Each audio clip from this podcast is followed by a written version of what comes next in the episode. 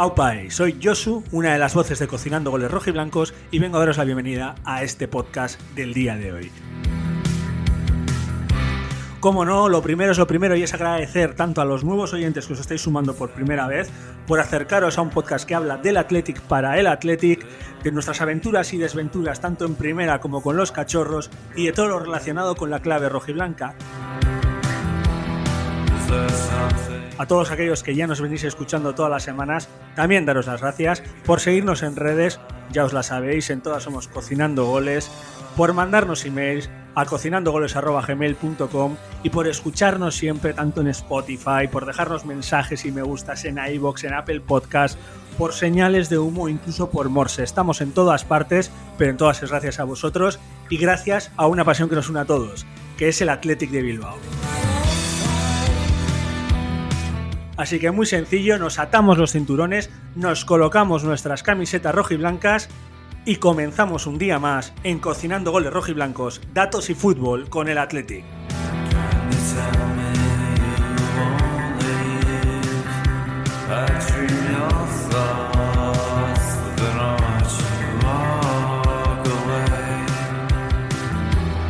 Aupai, tres días después toca analizar en frío el primer derby del año. Hablaremos de cómo es ver de nuevo un partido en San Mamés, en si cambia la percepción de dentro o fuera del campo. Cómo no vamos a hablar también de Williams, de su récord, de los renacidos del Athletic como Leco y compañía, y también tocará hablar tal vez, no lo sabemos todavía, de la teoría de los once centrales. Para ello ya iremos soltando temas en el programa, como también soltaremos temas como el de Muniain, del descuento, de los penaltis que se meten y no se meten, en este último caso no lo hemos metido, y de muchas otras cosas más. Y para ello vengo acompañado pues de dos soldados del Athletic que se predispusieron para ir un viernes por la noche vestidos de gala o alguno incluso de puesto de trabajo a San Mamés. Y para ello a mi lado tengo el primero de la lista, al Julen. Hoy te presento a ti primero. ¿Qué tal estamos, Julen? Muy bien, chicos, muchas gracias. Eh, para mí fue una experiencia bonita, la verdad. Y sí, no dudes de que yo fui con la camiseta del Athletic puesta bien orgulloso, aun jugándomela porque empezaba a hacer un poco de fresco, pero dije, no, con mi camiseta del Athletic. Ah, Julen, pregunta rápida. ¿Camiseta de Athletic en boda, sí o no? Por supuesto. ¿Cómo? ¿Se puede ir de otra manera o qué? Me estás hablando del novio e incluso la novia, ¿no? Yo, yo pensaba que ya me ibas a soltar incluso del cura. Más le vale. Si no, la sacristía le, le botan, le botan. En el otro lado también tengo otro vestido de gala. Desde Gasteiz City, o sea, desde el ojo del huracán, desde, desde la caverna de Mordor, desde donde están todos los malos ahora refunfuñando porque perdieron el viernes, nuestro primer informador. ¿Qué tal estamos, Gary? ¿Cómo llevamos el domingo de grabación y el lunes de programa? Hola, Josu, muy bien, muy bien. Yo también estuve en San Mamés con Julen y la verdad que lo pasamos fenomenal. Teníamos ganas de ir, se notó, se notó. Yo también fui con la camiseta y la bufanda, ¿eh? Pues lo llevamos todo. Y tú, a ti te hago la misma pregunta. ¿Sí o no en boda la camiseta de Atleti? Hombre, la camiseta de Atleti hay que llevarla siempre. Esto se queda grabado que en este programa aceptamos la camiseta del Atleti en bodas. Y aquel que no esté de acuerdo que lo ponga en los comentarios y le banearemos. Y el que esté de acuerdo que lo ponga también. Porque la camiseta del Atleti es especial. Como fue especial vuestra ruptura de virginidad de la temporada, porque por H o por B, porque habéis estado de vacaciones o por temas de trabajo, no habéis podido ir hasta San Mamés en estas últimas primeras o previas jornadas, y os ha tocado ir en esta. Y quiero que hagamos un pequeño de pinceladas y un pequeño titular, Gary, que sé que antes te gustaba mucho hacerlas, pero en este caso solo de la experiencia del partido. Más que del partido, perdona. ¿Qué te pareció ese retoque de San Mamés? Pues que el ambiente manda, Josu, la verdad. Se ve el fútbol de otra forma. Verlo en el plasma está muy bien, pero el ambiente es el ambiente y verlo en San Mamés y en directo es otra cosa. O sea, que el titular de Gary es verlo en directo es otra cosa. Sí, el ambiente se nota, el ambiente se nota y somos del Atleti y lo llevamos en la sangre y al final, al final es lo que nos gusta, vamos. Eso es el añadido al titular. ¿Y tú, Julen, qué le ves al titular? ¿Qué titular le pones a, a la experiencia que viviste ayer? O el viernes, perdonad. Para mí fue la vuelta al hogar, macho. Yo, yo es que tenía unas ganas de volver locas. O sea, desde, estamos hablando desde febrero o marzo del 2020, año y ocho meses o así sin ir, tengo unas ganas locas, así que contentísimo, la verdad. Yo me sentí como Maradona cuando entra y cuando llegaba a Nápoles, yo creo. A mí yo me sentí recibido por San Mamés, macho. ¿Tenías miedo de no saber llegar a tu asiento? ¿Tenías miedo de no encontrar ese baño al que vas siempre? ¿O, o eso ya es una paranoia mía, como has dicho, Hogar? Pues es una chorrada, o sea, no lo tenía pensado, pero cuando llegué iba yendo hacia mi sector y dije, ¿es el 328 o el 329? ¿Y qué opinas de las escaleras mecánicas, Julen? ¿Qué opinas? Es que ya era hora, macho. Gente como nosotros, de nuestro nivel, las, necesitábamos, tío. Además, ya las rodillas no, no, las tenemos como cuando teníamos 15 años. Estamos ya un poco mayores, se agradecen. ¿Y tú, Gary, qué opinas? ¿De las escaleras o de la entrada?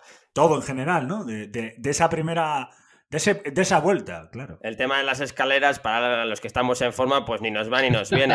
es decir, que para la gente que está un poco fondona, pues bueno, pues bien, viene muy bien. Nada, la verdad que es un avance. Lo que no sé es cómo no lo hicieron cuando hicieron el campo, la verdad, porque la verdad que, soluciona muchos problemas a la gente.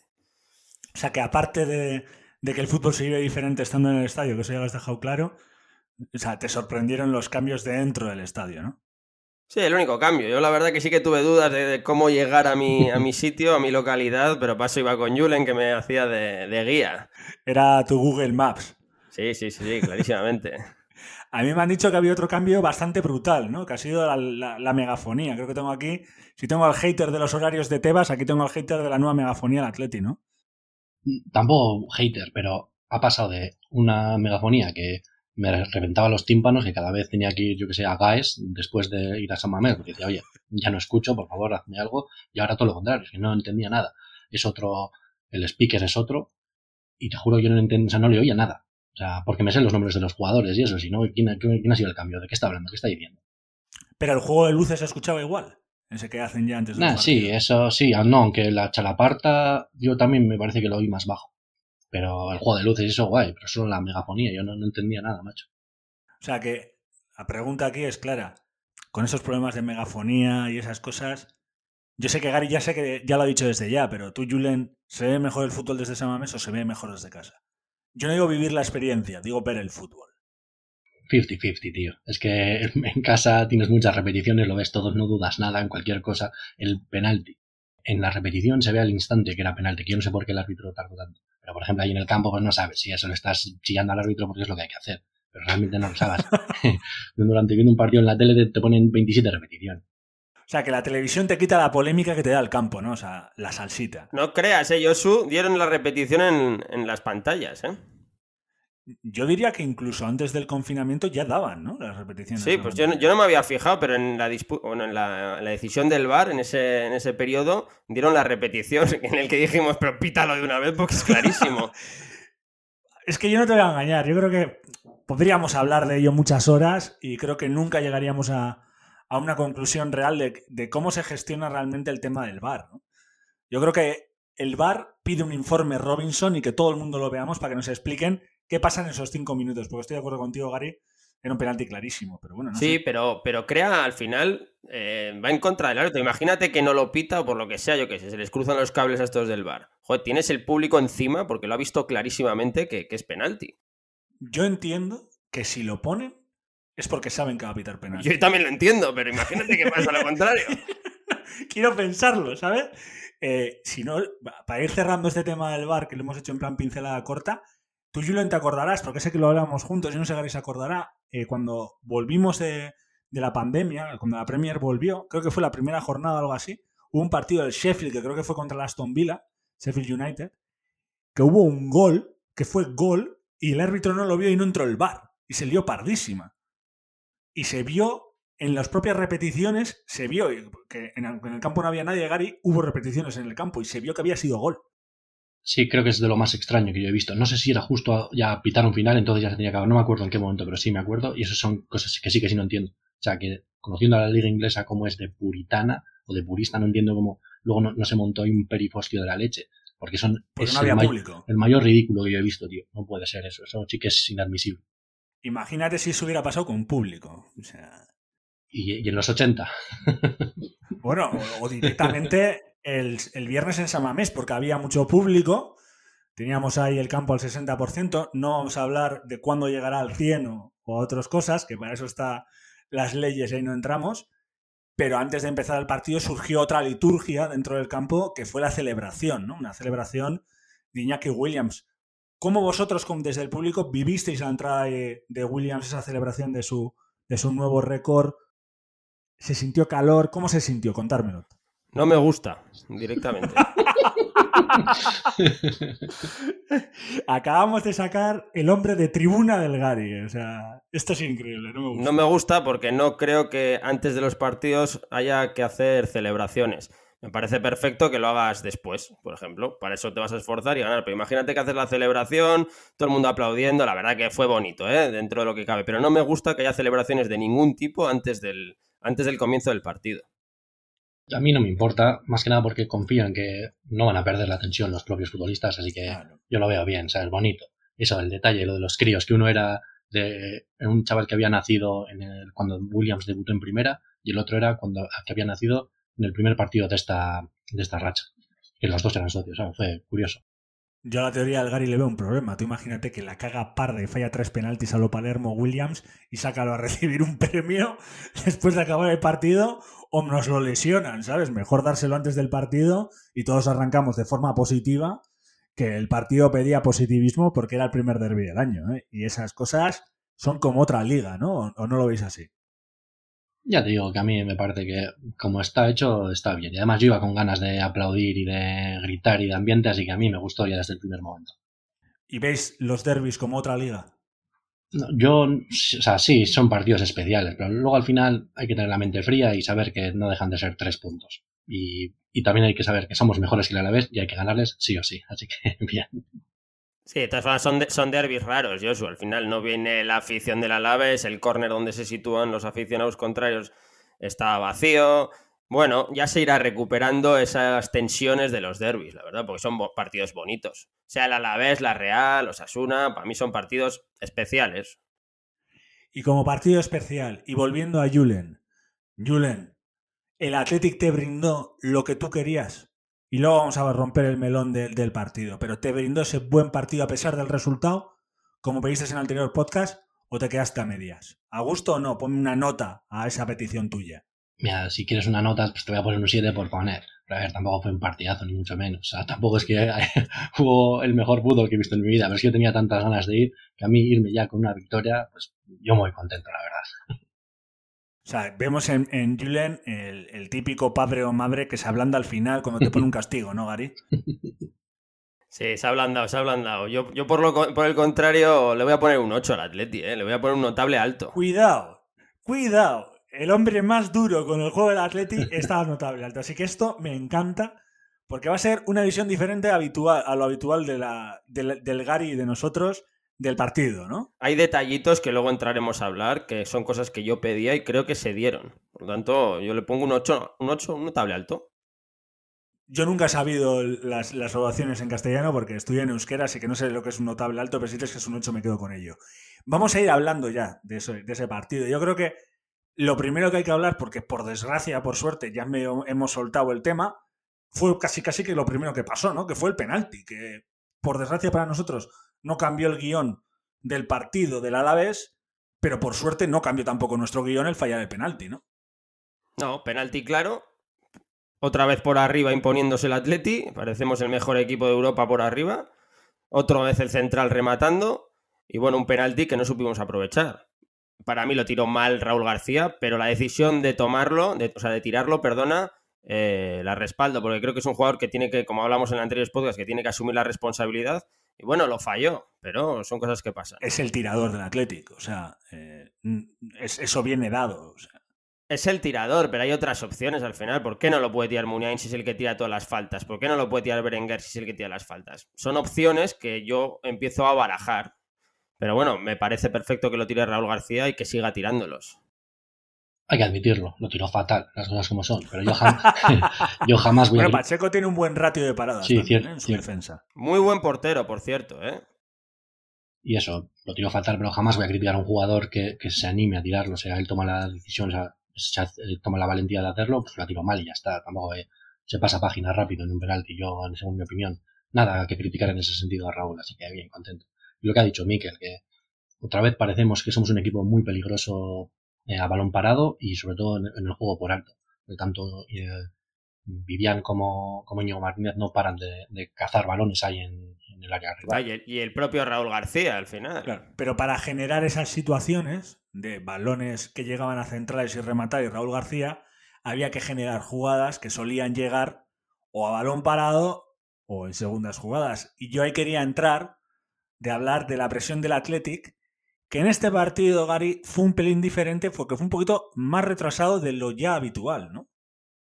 A ver, yo soy de la teoría, como dices tú, que no, para mí el Athletic no hace una presión alta, sino que depende un poco del, del quién tiene, de qué, equipo, tiene, eso es, de qué equipo tiene enfrente, ¿no? En este caso, el Alavés, pues es un equipo muy cerradito, que sí, que intentaba salir un poco con, lanzando las bandas, y el Athletic igual sí que es verdad que se echó unos metros para atrás, 10 metros más para atrás, el centro del campo, que son los que los marcan, Dani García vencedor, se echaron un poquito más para atrás. Pero la presión, yo sí la vi eficiente esta vez. Hay veces que veo la, presión no eficiente, a pesar de que las estadísticas me dicen que roban muchos balones, pero esta vez yo sí que la vi eficiente. Vi al Atleti muy serio, puesto en el campo y, mandando sobre el terreno de juego. Bueno, y hay varios puntos que demuestran que hubo una presión eficiente. ¿Por qué? Porque Atleti siendo un equipo que no lleva mucho el balón, tuvo un 60% de posesión, porque realizó ya solo en la primera parte nueve disparos y seis corners. O sea, eso solo lo haces o siendo el Barça o robando el balón y siendo el Barça, ¿no? Sí, por ejemplo, la estadística de los corners define mucho, más que los robos, para mí la estadística de los corners te define la presión que estás haciendo. ¿En qué seis corners. Pues yo creo que seis corners en la primera parte es porque el equipo está apretando mucho. O, para mí es un síntoma de que el equipo está apretando mucho, tiene el poder del partido y, y está muy metido en el partido.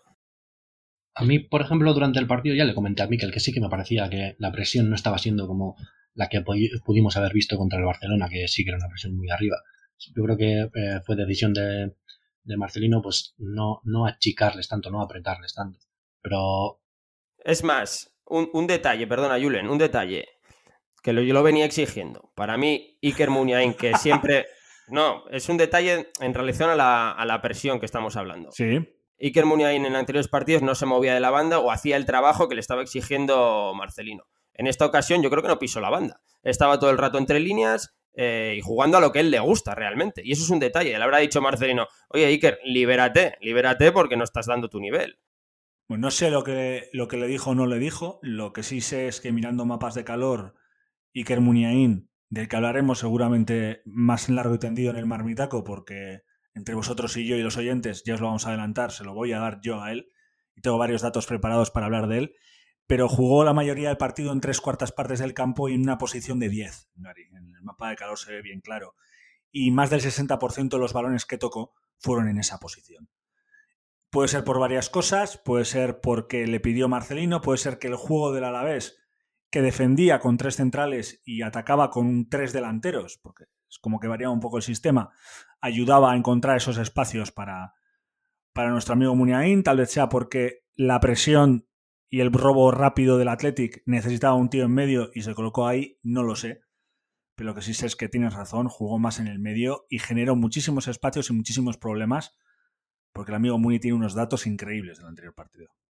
Se vio desde el primer instante del partido. Ya en los primeros ataques del Athletic ya vimos de, mira, ya lo comentamos, mira dónde está Muni, en el centro, donde le gusta, donde se siente protagonista, donde se siente participativo del fútbol del Athletic de ataque, porque en, los partidos en los que parte tan en la banda es que muchas veces no aparece y por eso mm, criticamos tanto su fútbol, porque es que no lo hace, no lo practica. O sea, es como si estuviéramos jugando con nuestro mejor jugador, pero sin que apareciese en un momento. En cambio, contra el partido a la vez, todo lo contrario. Así que muy bien, yo quiero ver más a este Muñain. Espero que eh, le sigamos viendo los siguientes partidos, a pesar de que de ese modo, digamos que la banda izquierda es un solar, porque todos sabemos que Valenciaga pues no, no, no es alguien que suba demasiado.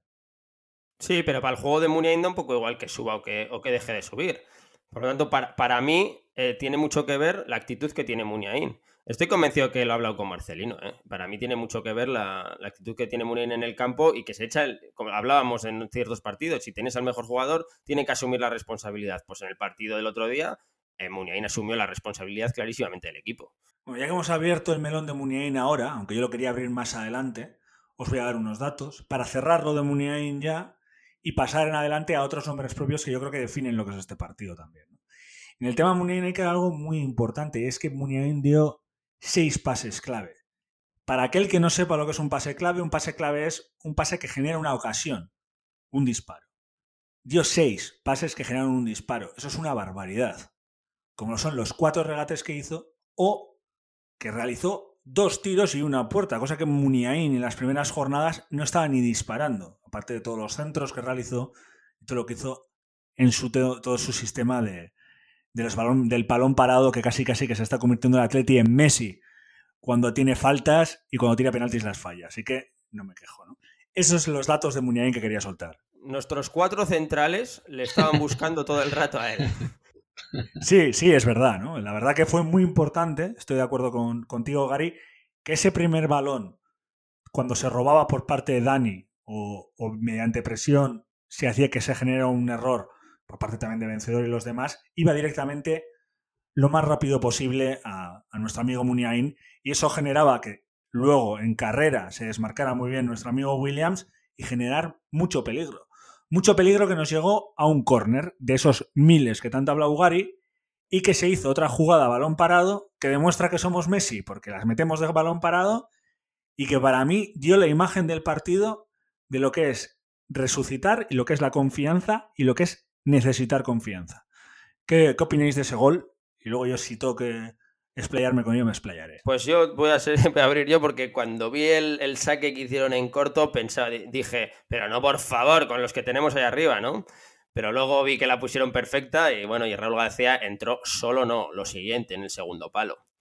Es decir, que Raúl García se le vio enfadado consigo mismo. En la celebración chutó un micro, yo creo que tiene rabia interna porque él mismo cree que lo puede hacer mejor de lo que lo está haciendo. No le critico, evidentemente, porque yo soy un respaldador nato de Raúl García, no como se diga, pero, pero eh, se le ve al Raúl García que, no está eh, contento consigo mismo. Ese gol le va a venir muy bien, la verdad, para, recuperar confianza y en cuanto recupere ese tono de forma que le, va, que, le cuesta más coger, evidentemente, por la edad, eh, va a ser el Raúl García, o creo que va a ser el Raúl García que, que estamos acostumbrados a verle. A ver. Yo también muy contento por Raúl, o sea, me alegré mucho de que fuese el que metiera el gol. Pero si te soy sincero, lo, primero que pensé es que, madre mía, Jesús Calleja tiene que estar tirándose de los pelos. Vaya mal defendido ese córner. O sea, le hacen, con Muniain y Berenguer son los que sacan el córner, pues ese 2 contra 1, solo sale un, no, no, sé qué jugador del Alavés era, pero solo sale uno a prisionarles y Leque seguía, Duarte creo que salió. seguía solo, o sea, se la dieron a Leque completamente solo en el pico del área que la puso, o sea, le dio tiempo a tomarse unas pastitas, un café, mirar, vale, sí, se la doy a Raúl. Que me imagino que eso es también una jugada preparada por Marcelino. Sabiendo que iban a hacer eso, que se poner a Raúl al segundo palo para que remate, pero... No me fijé si hubo bloqueos, no sé si, si lo pudisteis Pues seguramente sí, porque sí, hoy en día siempre los hay, pero vamos, fatal defendido. Hay algo que es increíble con este Atleti, pues yo tuve la suerte o la desgracia, para los oyentes eso lo están preguntando, yo sí tuve la suerte o la desgracia de ver el partido desde casa, porque yo no fui a San Mamés, y al verlo desde casa, pues sacaron imágenes de eso, ¿no? Y sí, hubo bloqueos, Gary, en ese primer palo, para que no saliera alguien, pero algo que se repitió mucho en todas las jugadas de balón parado de aquel partido es que el Atleti generaba constantemente dos contra unos a la hora de realizar el centro. Era increíble. O sea, el Alavés defendió fatal los corners. Hubo otro por ahí también que el Atleti estuvo muy cerca de anotar. No sé si fue Viviano, que remató Viviano para atrás o que fue Vivian, ¿no?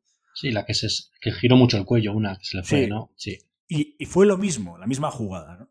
Pero para mí es, eh, es algo clave de este partido y, y, resuma mucho cómo están las confianzas en Atlético, es quién realizó el centro y la celebración que, que tú has highlightado, ¿no, Gary? Con, con Raúl, ¿no? Ver que ya el propio Leque, que para mí es un resucitado, por eso he dicho todo el tema de los renacidos, pega un centro espectacular. Espectacular. Y eso también ayuda mucho a la confianza que creo que tiene ahora mismo y que puede ser ese retorno de Ave Fénix del propio Raúl de quitarse un peso encima y meter un gol, ¿no? Yo creo que son unas imágenes claras de del Atleti porque ahora mismo, no sé qué opináis vosotros, a Lecue hay que ponerle T de titular ya directamente, ¿no? No hay duda, no hay duda, y estoy contigo. Lecue no desentona, que es lo primero que le pedimos, defiende, que es lo segundo que le pedimos, y ya se aporta en ataque, pues ya no hay nada que reprochar. Le damos la T de titular, como tú dices, oye, y el que esté detrás, que empiece a currar y que se lo gane el centro que hizo es el centro más fácil que puedes hacer en el fútbol, pero lo has hecho perfecto. Así que, ¿qué, te voy a decir? Es lo que dice Miquel. Está bien en defensa, no comete errores, encima me aporta asistencias. Pues sí, ahora mismo normal que sea titular. O sea, yo me pongo en la piel de Marcelino y aunque él es el que dice que no, bueno, aquí no tenemos titulares, aquí todos pueden jugar, sí, pero el que vas a poner siempre es Leque, todo el mundo lo sabe. Y sobre todo, Julen que has empezado a jugar ya con todo tipo de equipos. Ya has jugado ya contra Atlético Madrid y Barcelona, que se consideran grandes, han jugado con los, los de abajo, contra equipos sorpresa, y se amolda bien a todos los rivales. Por lo tanto, es para mí es titular indiscutible en estos momentos. Sí, sí. O sea, quinto partido del Atlético con la puerta cero. Misleco es uno de los eh, defensores, así que os va a decir. Es un trabajo perfecto. es, curioso cómo nos hemos estado fijando en otros nombres, realmente en un, en un único nombre, que, es, que ha sido Vivian, que vimos a, a Geray en el banquillo y, y, que la teoría de Gary de que a le va a costar salir del banquillo, pues parece que, que, se, va, se va a hacer, así que habrá que fijarse más en Gary a la hora de cómo hace las quinielas para copiarle. Pero es curioso como con Deleque no hemos hablado de eso, siempre ha seguido en tela de juicio, pero a base de jugar y jugar y jugar, este centro que tú dices que es tan fácil, Julen, yo creo que hace cuatro partidos no lo hubieran intentado. Muy, muy posiblemente. Eso es lo que tú dices, que la confianza es un factor importante. Y ahora le cuesta, pues eso, el, el pico más alto. Que siga así, que dure. Yo, yo la verdad me alegro mucho por él y estoy muy contento. Otra cosa, ¿qué pasa con Capa? Yo tengo bien claro lo que pasa con Capa. Empieza por Íñigo y acaba por Leque. lo mismo que le pasa a Geray. ¿Tú crees que está tan en baja forma, digamos, que, que no puede ni competirle al Ecue? Porque la opción que tuvo, la segunda opción que tuvo Marcelino fue de Marcos hace unos partidos. Y capas que ni se le ven y ni se le espera casi. Yo creo, yo creo que hay algo más, no sé. Yo no voy a buscar más. Yo te voy a hablar y tú lo vas a entender rápido por tema de empresa. Tú sabes cuando estás eh, gestionando personas, porque a ti te toca gestionar personas, quién está con la flechita para arriba y quién puede dar más la flechita para arriba. Y cuando ves a uno de tus personas con la flechita para arriba, la explotas. Y creo que sabe que está en el momento de Íñigo, de, iba a llamar Íñigo Martínez. Es que siempre está con la flechita para arriba. Sabes que Íñigo le cuesta en ese momento y no le puedes quitar de ese, de ese lugar. Es que no le puedes quitar porque lo matas. Tú ahora le quitas la titularidad a Íñigo Leco y yo creo que le matas. No, no, yo no digo, yo, yo no digo quitarle, pero capas que no se le ve ni calentar. Muchas veces hacen rotaciones en los, en, en, los banquillos, ¿sabes? Para que no se queden frío, para que no pierdan la tensión, eso lo hace mucho Marcelino. Y Capa no entra ni en esas rotaciones. Yo creo que tiene que ver más con una dinámica de equipo y, partimos de la base que no tenemos información real de dentro del campo, por desgracia, esto son, son todo conjeturas y que no hay detrás nada de lo que algunos medios de comunicación están soltando o gente está soltando en Twitter y así que es tema de contratos. Yo creo que es más tema de que tienes a un tío ahora que como entrenador tienes que potenciar, que es Íñigo Leque, del mismo modo que tienes que potenciar a Vivian. O sea, es el momento de que esa gente juegue. Habiendo elecciones el año que viene, lo de los contratos me parece una tontería y estoy contigo, Josu. O sea, yo quiero pensar que es una gestión de equipo muy inteligente por parte de, de, Marcelino, una gestión de equipo que incluso para el propio Capa es un mensaje muy positivo de, joder, si te lo ocurres y lo haces bien, este pavo lo voy a poder sustituir, pero tengo que hacer bien. O sea, no es un mensaje negativo. Y yo creo que. Sí, porque podíamos haber dicho, porque podíamos haber dicho a la inversa el año pasado, ¿no? ¿Qué pasa con Leque, no? Podríamos haber dicho lo mismo. En mi opinión, no sé qué opinas tú, Julen. Yo no lo tengo tan claro como vosotros. Me gustaría pensar que es eso, que es una decisión meramente de entrenador, de ver que los entrenamientos le cuestan mucho mejor y luego en los partidos refrenda ese estado de forma tan bueno, pero viendo con esos problemas que parece ser que ha habido a la hora de firmar el contrato, pues nunca se sabe si hay, no sé, si un toque desde arriba de decir, oye, este de momento en stand-by un poco, no lo sé. Pues ya te digo, es que ni sale a calentar. Ayer, o sea, el viernes, por ejemplo, Geray sí que estuvo calentando un buen rato, luego no salió, pero bueno, podía haber salido. Y Capa, en lo que va de año, no sé cuántas veces habrá salido a calentar. Lo de momento, no hay de la China, así que veremos lo que pasa tiene ahora mismo dos semanas para, para, jugar amistosos que posiblemente vaya a ver y para demostrar, ¿no? Dos semanas completas. O sea que ya, ya iremos viendo. Y luego, pues bueno, yo creo que algo de lo que hay que hablar es de, de, las segundas partes, ¿no? Yo no sé qué pensáis, cómo la visteis, cómo visteis ese momento bocadillo, en donde tenéis la charleta y luego cómo visteis el comienzo de la segunda parte. ¿Visteis algún cambio? ¿Si se vino abajo? ¿Si se vino arriba? ¿Qué notasteis en esos primeros minutos en todo lo que acabó sucediendo en el principio de la primera parte. Yo creo que sí que les vi un poco peor y vi al Athletic bastante cansado bastante pronto. Sensación personal, igual estoy equivocado, pero a mí me dio esa sensación de que hubo un bajón físico. Ya no te estoy hablando de a partir del minuto 65 que Dani García estaba con, con calambres, creo, Muniain también. No, te estoy hablando de ya desde el minuto 55 a mí me pareció que había habido un bajón y de hecho yo estaba pidiendo movimiento eh, a Marcelino desde el banquillo le estuvo calentando un montón de tiempo. Yo ya veía que, oye, el Atlético bajó mucho, empieza a mover, empieza a menear ya el banquillo, pero nada, eso. Eh, yo sí vi ese bajón, no sé qué pensar a mí. No, yo tenía en la segunda parte, la verdad que el equipo se vino abajo y, tenía el run run de a ver si el Alavés nos va a empatar y lo que es alegría por los tres puntos pasa a ser una decepción total, porque te empató. sí, pero es esa sensación que se te queda, ¿no? Lo que cambia un gol, ¿no? Lo que cambia la historia. Pero es la sensación habitual que vamos a tener cuando somos un equipo que juega a, resultados cortos, ¿no, Gary? Sí, sí, pero es que en los dos partidos anteriores nos ha pasado la inversa, ¿no? En esta vez al menos nos hemos llevado los tres puntos y esa sensación, estoy contigo, la vamos a tener durante todo el año, sobre todo porque somos un equipo que no metemos goles. Eh, en cuanto al bajón físico, fue claro, como dice Julen, se le subieron los, tuvo calambres Dani García, creo que Íñigo Martínez también estuvo, estuvo flojo en la segunda parte en cuanto físicamente me refiero. Eh, lo mismo con Muniain, los cambios llegaron tarde de Marcelino. Eh, para mí la gestión del equipo en la segunda parte por parte del banquillo no fue la acertada. Bueno, entre comillas en defensa de Marcelino decir que aunque veíamos ese bajón físico, el Alavés tampoco es que nos estuviese achicando ni mucho menos, ¿eh? que aunque sí que es verdad que yo creo que durante todo el partido o durante toda la temporada creo que los equipos más o menos nos llegan a, nuestro último tercio de, a nuestro área, por decir algo, pero luego no generan ocasiones con el Alavés parecido, aunque tiraron no sé cuántas veces. Ocasiones de verdad peligro, eso, ese dato de expected goals, no creo que fuese muy alto, la verdad, porque fueron paradas fáciles. Estuvo bien, la verdad, se merecían, según expected balls, uy, expected balls no, bolas, bolas esperadas no, pero en goles esperados, si no me equivoco, os lo miro ahora porque lo tenía apuntado, creo que eran, sí, lo tengo aquí, uno con 32 goles, hizo 10, 12 tiros y 5 a puerta y Atleti tuvo 15 tiros y 7 a puerta en total. El Athletic tuvo expected goals dos goles.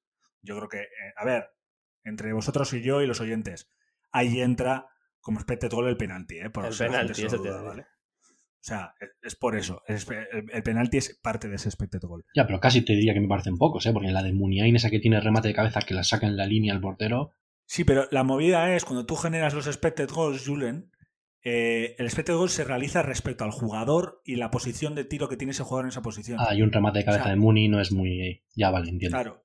O sea, no es lo mismo. Sí, a Duriz sería un 1. o sea, eso es un, expected goal de 1. De Muni, pues es un 0-1. O sea, tiene que ver mucho la posición donde realizas, pero también el jugador que lo realiza. Lo entiendo, entiendo. Ingeniería futbolística, ya. Hombre, tú eres el hombre de los números, Gary. Tú deberías de saber más que yo de estas cosas. La verdad que estoy un poco perdido con lo de expected goals, el mapa de calor y todo eso, pero ya me pondré al día. Yo creo que, Marcelino, sabedor de, las dos semanas que va a tener de vacaciones, es posible que explotara un poco a los jugadores en el sentido de que vamos a tener descanso y que es mejor irse al descanso con tres puntos, eh, explotando a los jugadores físicamente que, haciendo cambios, lo que fuera, porque yo creo que desde el partido en el que hizo las, las rotaciones excesivas contra el Rayo Vallecano, eh, creo que ha perdido un poco la confianza en esos jugadores que entraron. Por lo tanto, desde ese día, desde ese día están jugando o retrasa muchos más los cambios. Y el nivel de intensidad de la primera parte fue brutal, ¿no? Eh, eso yo creo que, hay que verlo de todos. Y yo os lo quería preguntar. Yo creo que vais por ese lado vosotros, pero bueno, quería preguntar si creéis que el Alavés tuvo en parte culpa de, ese bajón, ¿no? Porque yo creo que habláis más del Athletic en particular, pero si creéis que la presión del Alavés de la segunda parte es lo que generó el bajón del Athletic o que si el Alavés se aprovechó más o menos de, hacer eso, ¿no? Es lo de siempre. Tú, que sí, que solo llevamos ocho partidos de liga, pero tú ya como equipo, el Alavés en este caso, ya se está viendo que cada vez le, le, cuesta más sacar puntos. Entonces, si tú ya en la segunda parte te ves que vas perdiendo, tienes que dar un, tienes sacar más de ti para intentar darlo todo, o sea, acabar muerto, para, que por lo menos tu afición esté contenta si pierdes. Pero es que eso se tiene que notar, y claro, pues nosotros digamos que eh, pudieron un poco con nosotros, aunque ya te digo que no generaron demasiado, pero era de esperar que el Alavés diese un paso adelante. Sí que es verdad que el Alavés hizo dos cambios clave que te pueden gustar más los jugadores o menos, pero sacó a dos delanteros conocidos o dos delanteros contrastados, no lo que tenía, que eran José Luis y, y John Guidetti. Y Tela, ¿eh? Porque Pellestri este. No, no, entre, eh, primero Pilestri es un chaval que tiene muchísimo futuro. Es un chaval que yo está sin hacer todavía. Hmm. Obviamente, más que nada porque yo le sigo porque fue es un chaval que salió de la cantera de Peñarol y me, he tragado partidos de mierda viéndole jugar solo a él, porque a mí me gusta Peñarol, y luego es un tío fichado por el Manchester United y la verdad que en el Alavés es un buen sitio para, para crecer. Yo hablaba de Guidetti porque Guidetti aparecía en banda Y entre vosotros y yo, y todos los que me escucháis, por favor, si no queréis que Guidetti se ha comido a Guidetti, ¿qué es eso? O sea, un cuerpo de exfutbolista que a mí me encanta. O sea, más que nada porque no está en mi equipo. Pero me pareció una tanqueta intentando jugar y hacer un 3 para 3 en delanteros, como hemos dicho al principio. Pero claro, es que enfrente tenía dos tipos, en particular, porque en ese 3 para 3 entraban Dani o el propio vencedor, a veces, que es que te corregían todo el rato como auténticos animales. O sea, no les hemos dicho, solo hemos hablado de ellos atacando, pero lo de defendiendo en cómo corregían y, cómo generaban ninguna posición fuerte de gol de nuestros amigos Vivian y Íñigo Martínez también espectacular, ¿no? Porque ni en uno contra uno se iban de ellos. Sí, pero de estar de la fuente, que no lo conocía, al menos yo, y el tal Silla, a sacar a John Guidetti en la forma que esté y a Joselu, que es un buen jugador, no tengas ninguna duda, José Luis es un grandísimo jugador. Claro, pues eh, quieras que no, el conocerlos pues ya retrocedes un poco. Sí que es verdad que, como dices tú, luego estuvieron al kit, estuvo perfecto el Atleti. Ahí hay que valorar el trabajo que hizo Dani García. Triples centrales al final, ¿no? La teoría de los 11 centrales del Gary vuelve a salir Julen. ¿Qué nos está pasando? Yo quería comentar que me parece que sí, ya estaba haciendo un buen partido. Eh, digamos que bajaba a, recibir para luego salir a, contragolpe, que es la tirar en largo, pero ahí nuestros centrales pues estaban expeditivos y pudieron con él en todo momento. Pero a mí el jugador que más me llamó la atención, sobre todo en la primera parte, bueno, teniendo en cuenta que el cambio en la segunda, pues normal, fue el, el mediocentro, el Mamadou Lum, ese o Loum, no me acuerdo cómo se llama. Muy buen jugador, muy buen jugador. Me parece que hubo momentos en los que él solo estaba pudiendo, eh, pudiendo con nuestros. Eh, a, mí me recordaba a ese tipo de jugador que físicamente te puede, te puede generar muchísimos problemas. Me pareció bueno. El Alavés va a tener que, va a, tener que tirar de ellos si quiere salvarse. Otro que me gustó mucho fue Manu García del Alavés. Un jugador con muchísima calidad, que estuvo jugando un poquito en banda, no sé si le visteis en la segunda parte, y era el que ponía los balones más bonitos del Alavés.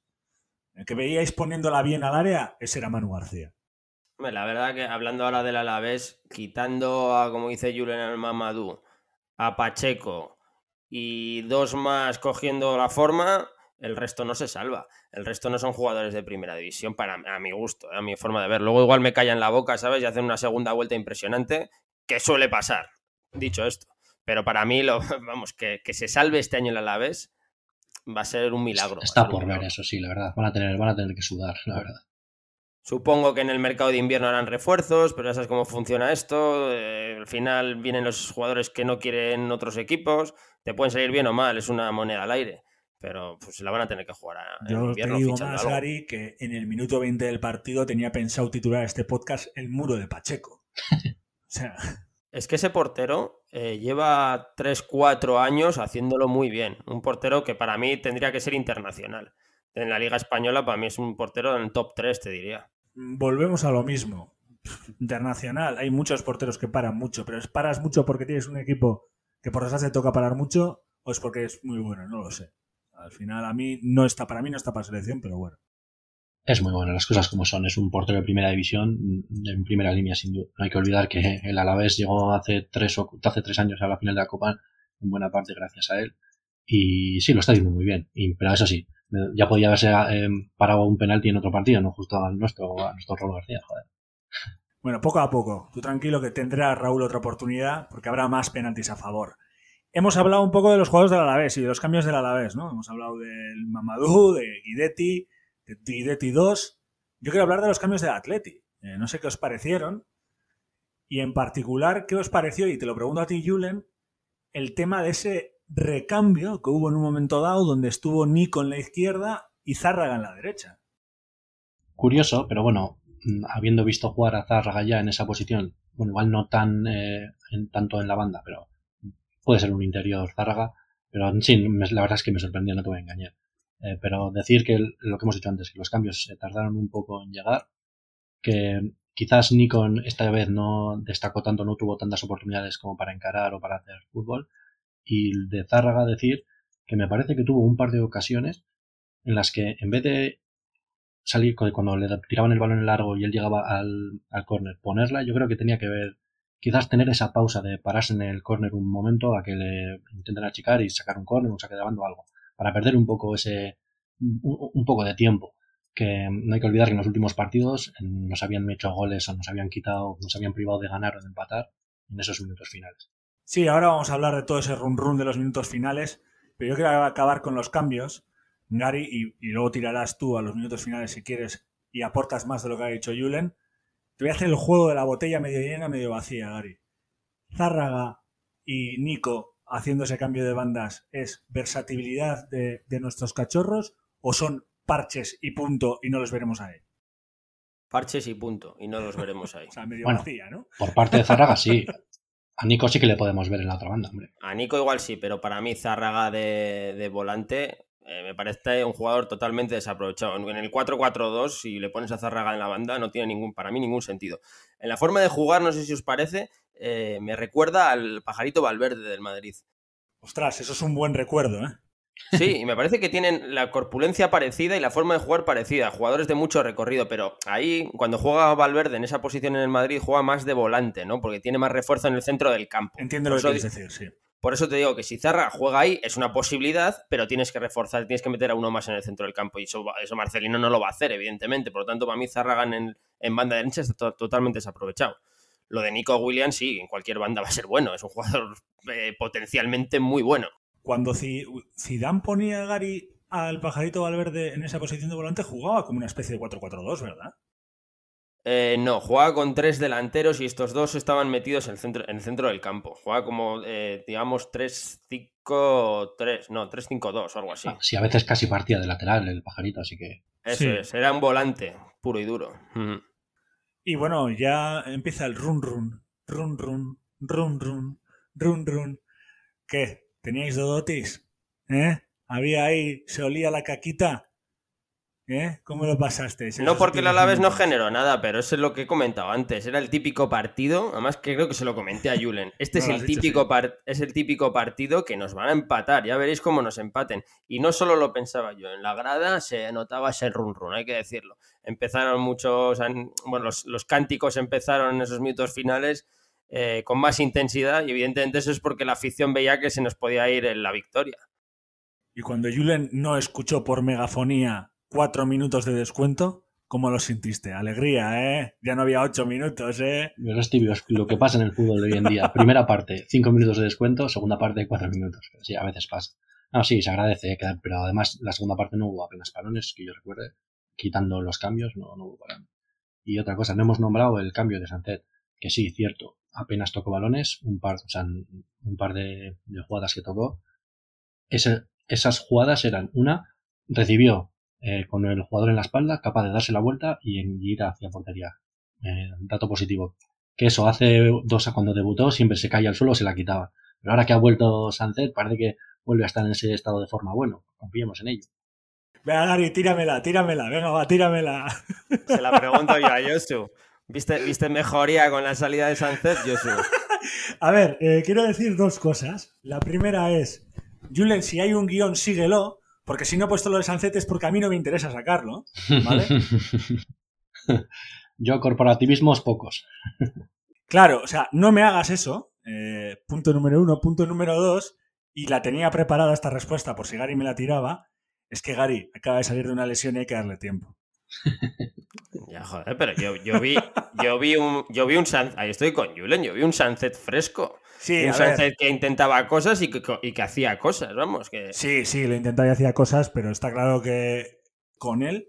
O sea, yo te voy a decir de corazón lo que siento. Yo creo que Atleti en San Mamés tiene que jugar siempre con Sancet y fuera de casa contra equipos pequeños debería de jugar Raúl y contra equipos de media tabla para arriba Sancet. O sea, que tú en el Calderón hubieses puesto a Sancet, bueno, perdón, en el Metropolitano, no quiero equivocarme otra vez, hubieses puesto a Sancet en vez de a Raúl García. Y entonces, este partido, tres puntos con gol de Raúl García, eh, pues igual no hubiese pasado con Sancet. No, yo es lo- un poco lo que decía el otro día. eh, me parece bien que entre Sancet, pero que creo que el juego del Athletic no va ni a mejorar ni a empeorar sustancialmente. Son matices lo que entre el Sancet y Raúl García para Eso mí. lo veremos con, con la confianza. Confianza que no vimos en el momento de- del descuento y confianza que no sé si veremos en el siguiente descuento. ¿Creéis que se ha quitado ese pequeño run run, esa pequeña mala suerte mufa de los descuentos o va a seguir ahí porque jugamos a, como hemos dicho antes, a pequeños resultados? esperemos que se nos haya ido, pero no lo creo. Al final, eh, 90 minutos en primera siempre van a ser muy largos, entonces va, hay que tener, siempre las orejas altas hasta el final del partido. Pero lo bueno es que con Vivian Íñigo Martínez no creo que vayamos a cometer muchos errores. Que por cierto quería comentar que justo el único partido en el que hemos perdido y hemos recibido dos goles ha sido el único partido en el que Vivian no ha jugado. No sé, supongo que ha sido es un, eh, no, es, no es por él que haya pasado, pero bueno, ahí está el dato. Sí, bueno, es un dato que se, coge un poco por las pinzas, pero bueno, bien dado está para los defensores de Vivian como Gary, así que otra medallita para el hombre que está infiltrado en Vitoria, que si ya tiene pocas, ahora le ponemos una más. Vamos a ir poniendo también medallita al mejor del partido. Yo creo que, yo, yo, ya he soltado cuál es el mío, no sé si vosotros queréis poner otra contrapartida, Muniain para mí, the best. Para mí también. Para mí el marmitaco de esta semana es Muniain, clarísimamente, porque ha, hecho lo que le estábamos pidiendo y lo que mejor sabe hacer. Y mientras siga así, para mí es el marmitaco el mejor jugador del Atleti. Yo el marmitaco tenía pensado dárselo a mi bocadillo de tortilla, pero como se me olvidó llevarlo, pues no, también se lo voy a dar a Muniain. Me parece que hizo un partidazo y desde el primer minuto ya le vimos que, este partido íbamos a ver al, al que todos queremos ver. Lo hizo muy bien. Muniain tiene que jugar por dentro el máximo de minutos eh, posible ya lo que tú has dicho, los pases que hizo sobre todo ahí y, eh, Iñaki Williams, luego Iñaki pues hizo lo que hace Iñaki, que normalmente es no meter gol, pero quiero decir, yo estoy muy contento, ¿eh? él se busca los espacios y es capaz de llegar a portería, vamos, venían de los pases de Múnich. Yo solo voy a dar un dato y, en realidad voy a dar dos, uno ya lo he dado, lo de las seis pases claves y el otro es que el Athletic, los dos único únicos goles, perdonar, que no ha metido de, de balón parado son de Iñaki Williams. Iñaki necesita que le metan esos pases clave, así que si mete más de esos Muniain, antes o después van a llegar más goles de Iñaki. Sí, o sea, todos conocemos a Iñaki. Digamos que de cara a gol no es el jugador más fiable, pero yo estoy contento con él. Lo que más puedo criticar de Iñaki, que también lo comenté con Mikel durante el partido, eran los controles que tiene a veces. Controles de un pase que te han hecho que ni siquiera te viene fuerte y nada. Poner el interior del pie para controlar el, balón, y si le escapaban todos igual 2-3 metros, eso tendría que trabajar un poco en ello. Al final son cosas que suceden en el partido que esperemos que se vayan corrigiendo, esas pequeñas tuercas que hay que apretar un poquito más, un poquito más y te hacen mejor jugador. Pero eso ya no va a pasar en las últimas próximas semanas, Gary, porque nos vamos de vacaciones, ¿no? Por lo menos el Athletic, tú y yo no, pero el Athletic sí.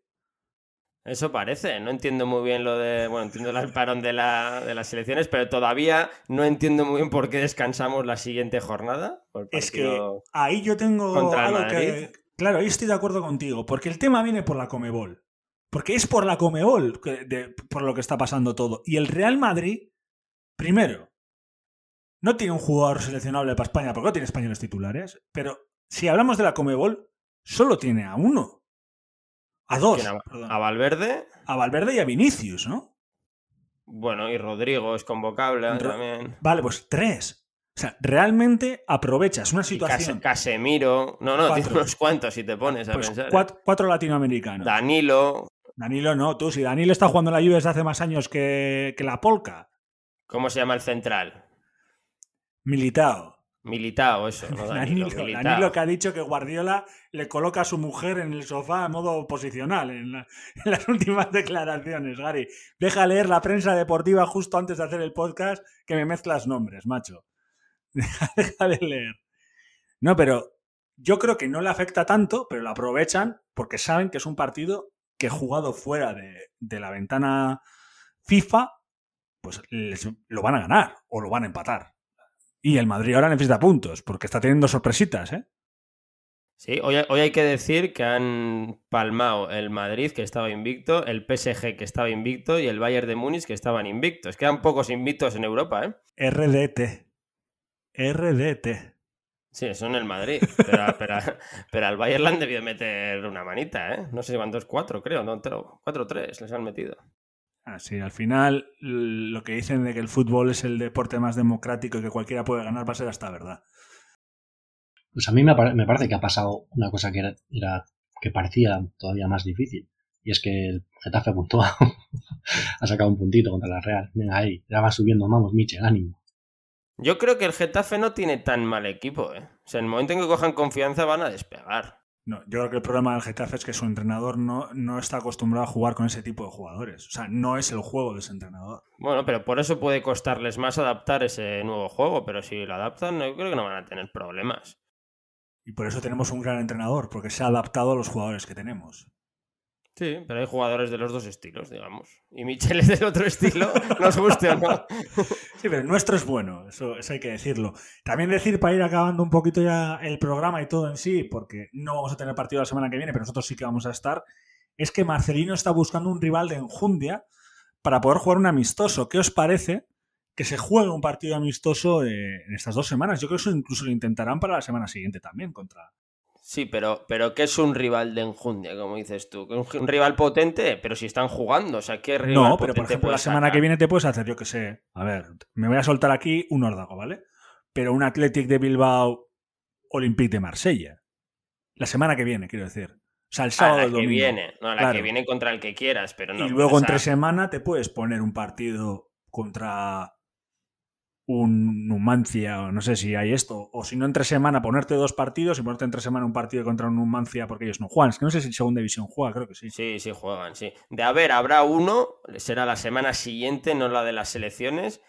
Y lo dudo porque no creo que haya un equipo competitivo como para que haya un partido amistoso de garantías.